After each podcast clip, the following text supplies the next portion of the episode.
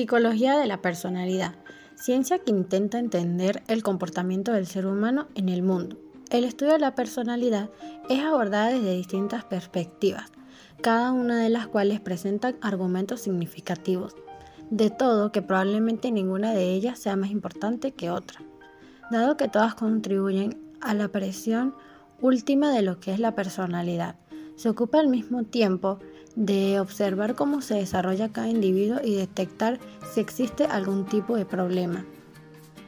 Sus áreas de estudio están relacionadas con una construcción coherente y una imagen propia ajustada de uno mismo, las diferencias y similitudes que existen entre los diferentes comportamientos humanos, estudiar los rasgos y caracteres psicológicos de la persona. Uno de los autores más destacados en este campo de la psicología es Gordon Alport, que definía la personalidad como la organización dinámica en el interior del individuo, de los que los sistemas psicofísicos que determinan su conducta y su pensamiento característico. Los investigadores psicológicos suelen definir a la personalidad en términos de cinco características nucleares. El modelo de personalidad en cinco factores engloba estas características extensas, cada una de las cuales engloba características específicas Apertura a experiencias. Aspectos que incluyen curiosidad intelectual e imaginación creativa. Escrupulosidad, organización, productividad, responsabilidad. Extroversión, sociabilidad asertiva, opuesto a la introversión. Amabilidad, compasión, acatamiento, confianza, entre otros. Neuroticismo, tendencias hacia la ansiedad y la depresión.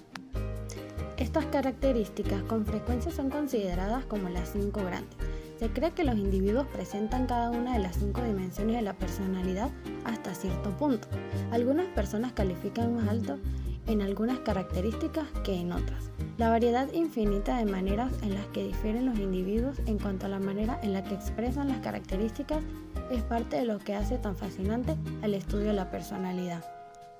Desarrollo histórico. Si tenemos que nombrar el momento en el que surgió la psicología de la personalidad, tal como la conocemos hoy? La respuesta sería la década de 1930.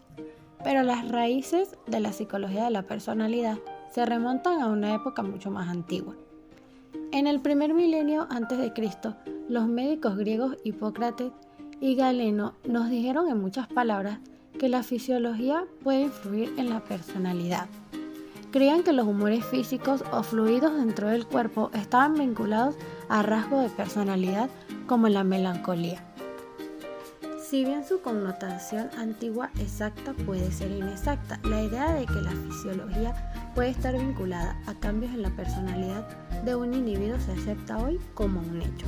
Durante la primera parte del siglo XX, los psicólogos se interesaron en comprender cómo se desarrollan las personalidades y por qué difieren entre las personas. Entre 1923 y 1928, la Asociación Estadounidense de Psicología celebró numerosas convenciones sobre el tema de la personalidad y el carácter. En 1937, el psicólogo estadounidense Gordon Alport publicó un libro titulado Personalidad, una interpretación psicológica. Alport quería definir y sistematizar la psicología de la personalidad. Su libro creó una visión de cómo el estudio de la personalidad podría ubicarse dentro de las ciencias sociales. Henry Murray fue otra figura importante en el campo, un psicólogo estadounidense que ayudó a expandir los límites de la psicología de la personalidad y la psicología mediante el uso de las experimentaciones. Enseñó el tema a numerosos estudiantes de posgrado que ampliaran el campo aún más en los años venideros. Murray era tan conocido como un experto en personalidad que el gobierno de Estados Unidos lo reclutó para crear un perfil psicológico de Hitler. Las primeras teorías en el campo de la psicología de la personalidad se refinaron entre las décadas de 1950 y 1970. Durante estas décadas, los psicólogos de la personalidad definieron e identificaron los constructos claves de la psicología de la personalidad. En la década de 1980, los psicólogos de la personalidad comenzaron a intentar desarrollar una taxonomía sistemática única para los rasgos de personalidad. En la década de 1990, el sistema de categorización de rasgo de personalidad de los cinco grandes se está utilizando de manera influyente para describir las dimensiones individuales de nuestras personalidades. Este sistema todavía se utiliza hasta el día de hoy.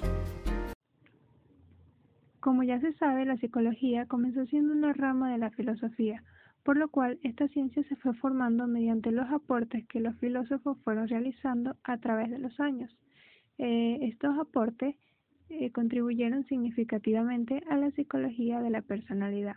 En primer lugar, mencionamos al filósofo Almeón y al médico Hipócrates, quienes establecieron la teoría de los humores en la que clasificaban a las personas en cuatro categorías diferentes, conocidas como bilis negra, amarilla, sangre y flema. En la primera categoría se encontraban personas temperamentales y melancólicas. En la segunda, aquellos que eran coléricos. En la tercera destacaban las personas alegres y optimistas y en la última aquellos que eran apáticos. Estos autores afirmaban que estos eh, humores influían significativamente en el temperamento de la personalidad del individuo. Incluso decían que si existía algún desequilibrio en ellas, eh, podía desencadenar a diferentes enfermedades en la persona. Pero no solo la medicina en esa época tuvo influencia en la psicología, sino también la matemática, pues Tales de Mileto empleó cálculos numéricos para predecir eclipses con los cuales la psicología medía diferentes aspectos de la personalidad. Y en relación a esto, Pitágoras eh, midió la motivación, la inteligencia y la creatividad haciendo uso también de la matemática. Posteriormente surgieron cuatro filósofos importantes en la psicología de la personalidad, comenzando con Sócrates, cuyo aporte se basó en el autoconocimiento y el autodominio, así como también en la búsqueda del interior de sí mismo, ya que él decía que el alma es lo que los califica como sabios, buenos, locos o malos. Del mismo modo, Platón quiso demostrar que algunos aspectos psicológicos eran medibles también, por lo que quiso diferenciar a las personas según sus habilidades, talentos y capacidades, dividiéndolas en cuatro aspectos, que los cuales hacían referencia a los metales. Esta teoría se llamó la teoría de los metales. Él decía que habían cuatro categorías que eran el hierro, el cobre, la plata y el oro. Y para él algunas personas eh, habían nacido para regir y otras para servir. Asimismo, Platón dijo que eh, las cualidades del individuo provenían de diferentes partes del cuerpo, incluyendo el abdomen, el pecho y la cabeza.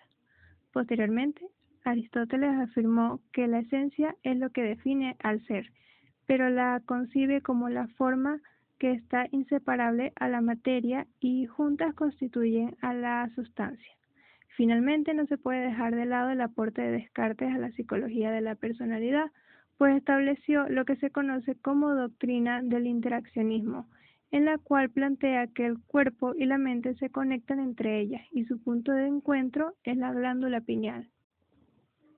En cuanto a los componentes de la personalidad, esto se caracteriza por ser algo bastante propio y único, basándose en una estructura fisiológica, morfológica y sobre todo psíquica, las cuales al trabajar en conjunto dan paso a la conducta y al pensamiento del individuo.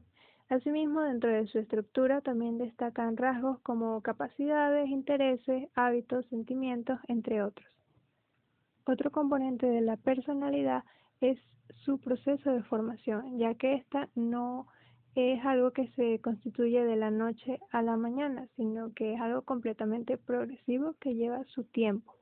La personalidad se va formando de acuerdo a mm, diversos factores que pueden ser ambientales, culturales, pueden estar influenciados por las creencias, la familia, la manera de ser, gustos, muchos factores que eh, se van desarrollando a medida que vamos creciendo. Tipologías humanas.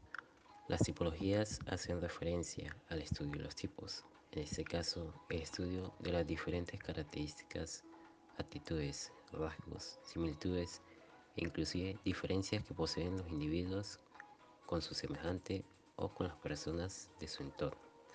ya sea por medio de características físicas o somáticas o por medio de características psicológicas, mediante un punto de vista globalista, siguiendo el camino de los grandes pensadores, en donde se relaciona cada estudio a nivel global y que a su vez es un factor generador de muchas críticas, puesto que no se puede describir ni encajar a las personas en un tipo de actividad, debido a que todas son únicas, son libres e irreemplazables.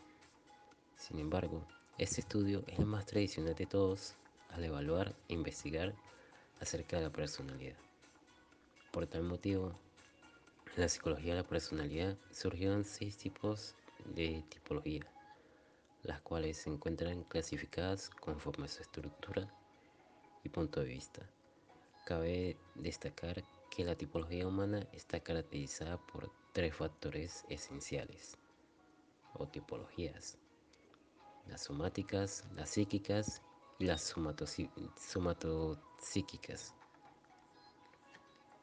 Viola y Pende mencionan que las tipologías somáticas son aquellas que se encargan del estudio físico de las personas, su estructura, sus medidas y las diferencias existentes con las demás personas. Las, las tipologías psíquicas van de la mano de Carl Jung y Adler Alfred, las cuales abordan el carácter psíquico de las personas, sus pensamientos, sus intereses, sus sentimientos, su manera de reacción ante las, circunstancias que le presentan la vida, su adaptación e inclusive su motivación y manera de ser.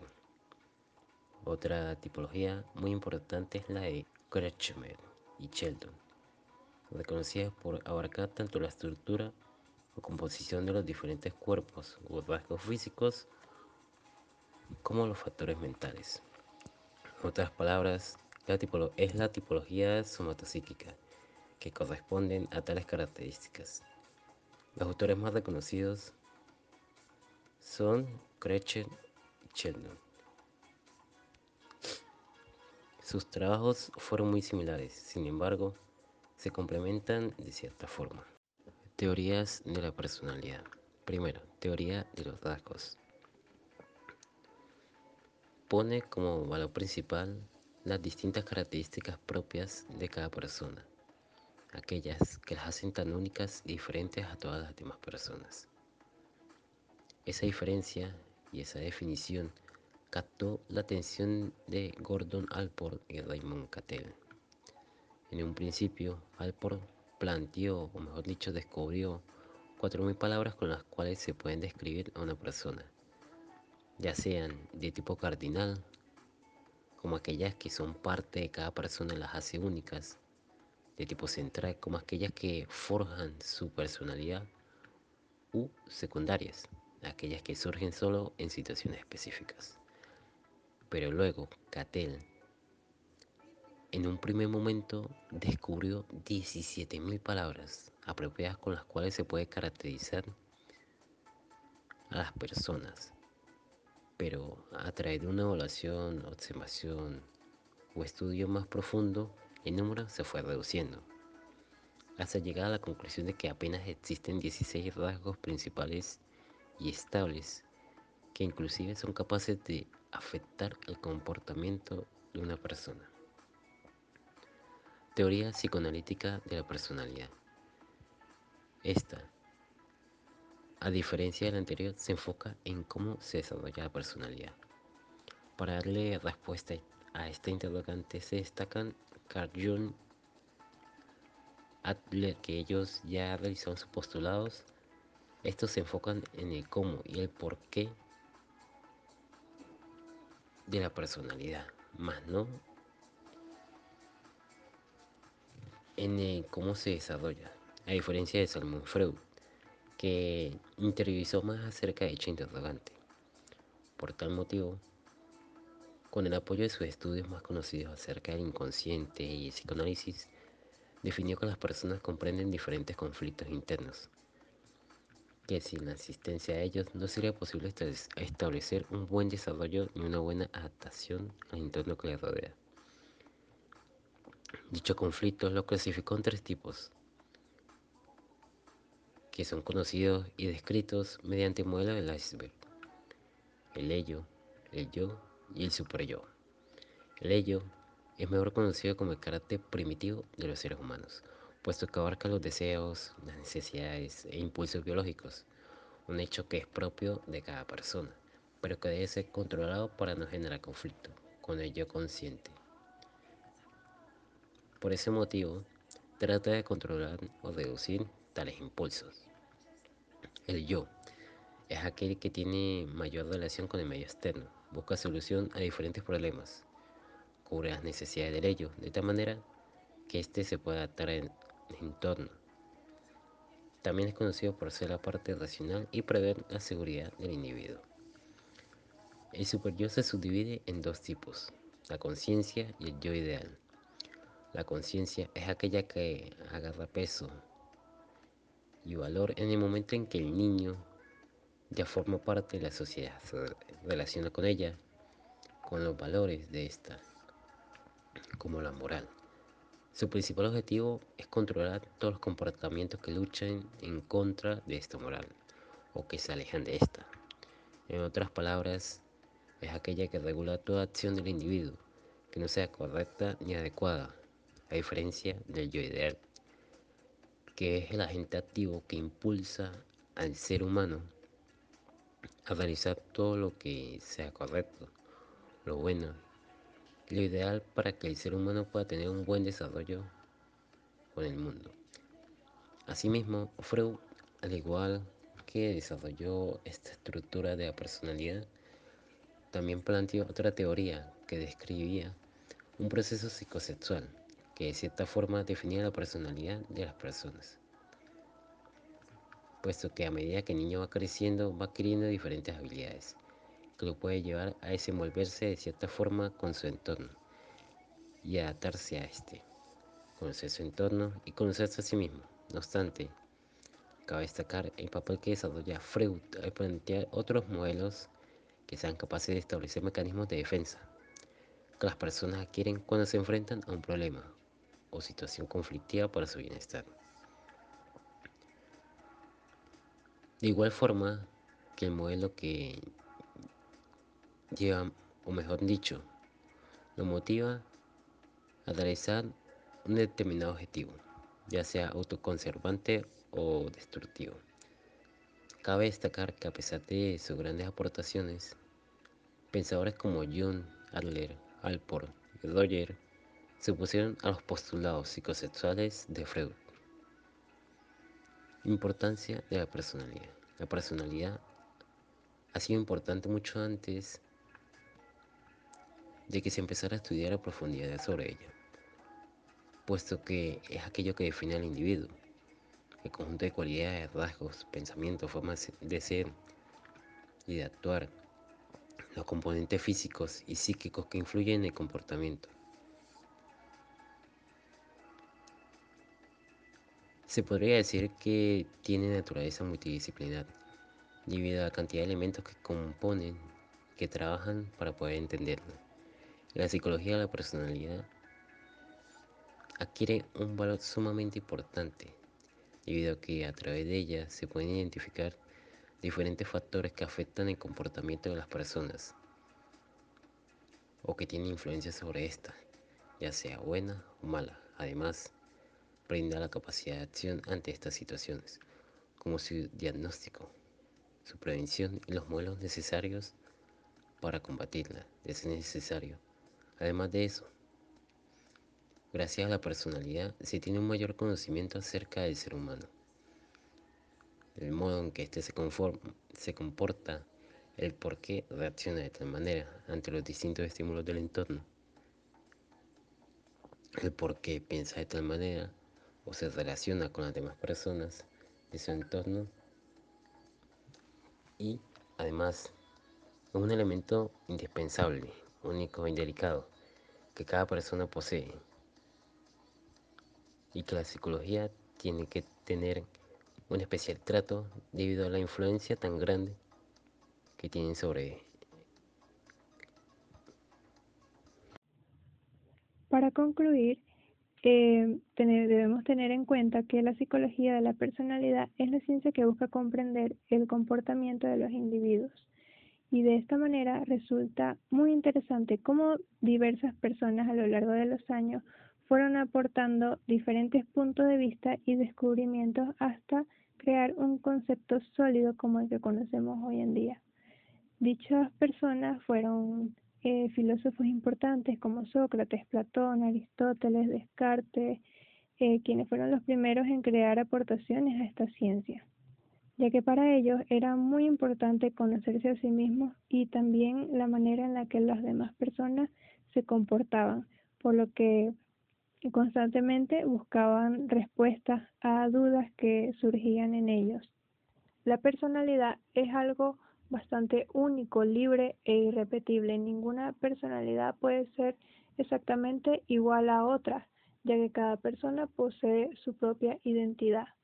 Las teorías que han surgido eh, relacionadas a la personalidad han sido fundamentales, ya que con estas se puede comprender la parte psicoanalítica, por ejemplo, la del yo, el ello y el superyo, que contribuye a que el individuo logre un buen desarrollo y una buena adaptación en su vida.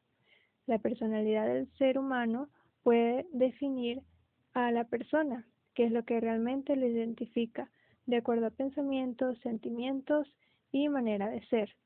Del mismo modo, eh, mediante la psicología de la personalidad y su evaluación, se logra determinar conflictos o problemas que puedan surgir en el individuo.